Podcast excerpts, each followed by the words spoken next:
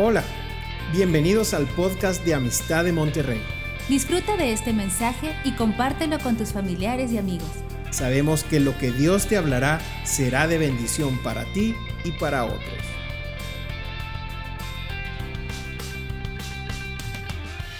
Abran su Biblia, por favor, por ahí en, en, Zacarías, Zacarías 3.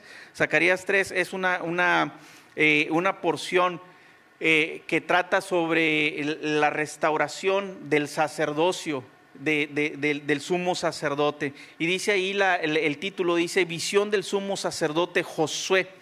Y comienza diciendo, me mostró al sumo sacerdote Josué, el cual estaba delante del ángel de Jehová y Satanás estaba a su mano derecha para acusarle.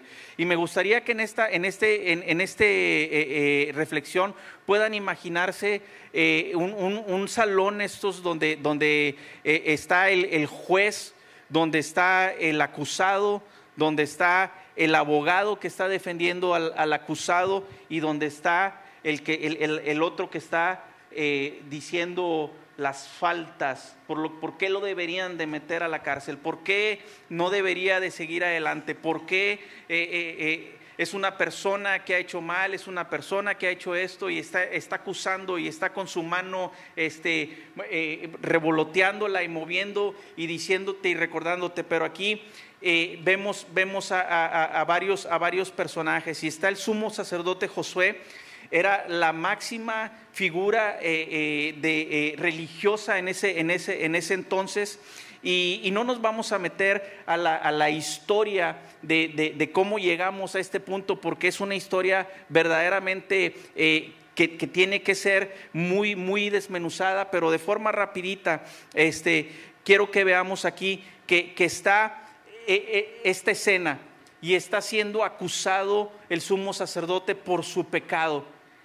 Y, y me gusta mucho porque dice el versículo 2, y dijo Jehová a Satanás, Jehová te reprenda, oh Satanás, Jehová que ha escogido a Jerusalén, te reprenda. ¿No es este un tizón arrebatado del incendio? El Señor aborrece la acusación.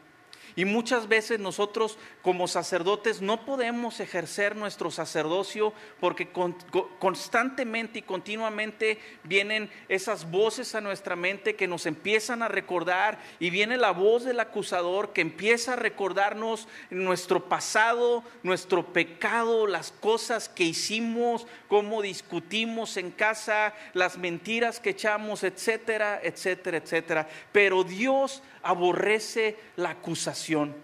Dios aborrece la acusación.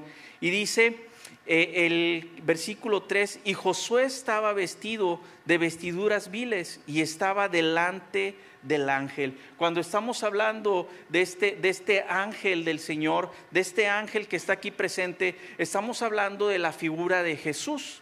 Es Jesucristo preencarnado que está en esta, en esta, en esta escena y él es el que está defendiendo al acusado. Él es el que está defendiendo al acusado. Y dice que el, ángel estaba parado delante de él y tenía vestiduras viles. Cuando hablamos de vestiduras viles, estamos hablando de, de la vida de pecado cuando vamos en nuestro diario andar y, nos em, empezamos con pensamientos y empezamos con acciones, con actitudes que ensucian nuestro vestido, que debería de ser blanco delante del Padre, pero terminamos con vestiduras viles, sucias, porque representa eh, una vida de pecado. ¿sí? Entonces, continuamos. Dice, el versículo 4, y habló el ángel y mandó a los que estaban delante de él diciendo, quitadle esas vestiduras viles. Y a él le dijo, mira, he quitado de ti tu pecado y, te he hecho vestir ropas de gala. Este es el mismo Señor Jesús. Los ángeles no perdonan pecados y sabemos eso, ¿verdad? Es Jesús el que perdona pecados y es Jesús el que le está diciendo, mira, he quitado de ti tu pecado y Jesús le cambia sus vestiduras por vestiduras limpias, por vestiduras de gala, lo vamos a ver aquí un poquito más adelante.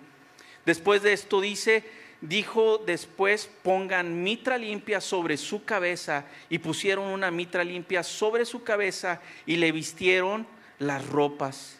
Y el ángel de Jehová estaba en pie.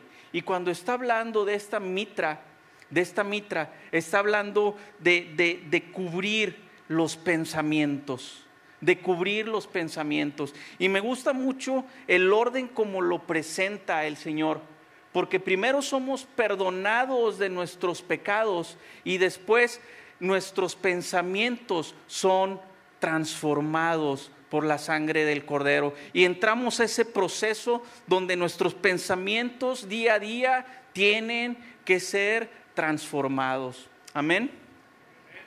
Continúa diciendo eh, el, versículo 6, dice, y el ángel de Jehová amonestó a Josué diciendo, eh, así dice Jehová de los ejércitos, si anduvieres por mis caminos y si guardares mi ordenanza, hombres, hoy es tiempo de guardar los caminos del Señor. Hoy es tiempo de guardar su palabra. Hoy es tiempo de ejercer el sacerdocio. Hoy es tiempo de guardar las ordenanzas y andar por sus caminos. Continúa diciendo, también tú gobernarás mi casa también guardarás mis atrios y entre estos que están aquí te daré lugar. Escucha pues ahora, Josué sumo sacerdote, tú y tus amigos que se sientan delante de ti, porque son varones simbólicos. He aquí, yo traigo a mi siervo el renuevo. Y para terminar, cuatro cosas rápidas que yo veo en esta, en esta escritura. Número uno, el Señor aborrece la acusación y el Señor reprende al acusador por ti. El Señor reprende al acusador por ti.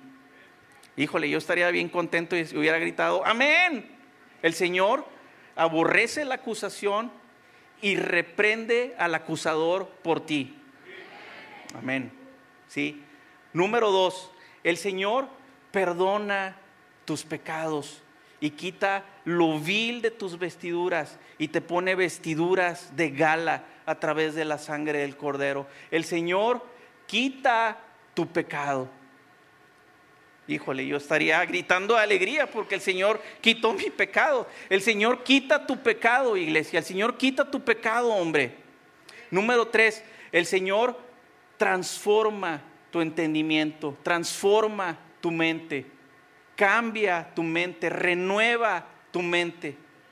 Y número cuatro, el Señor restablece tu sacerdocio y lo que el acusador pueda decir en contra de ti no tiene valor.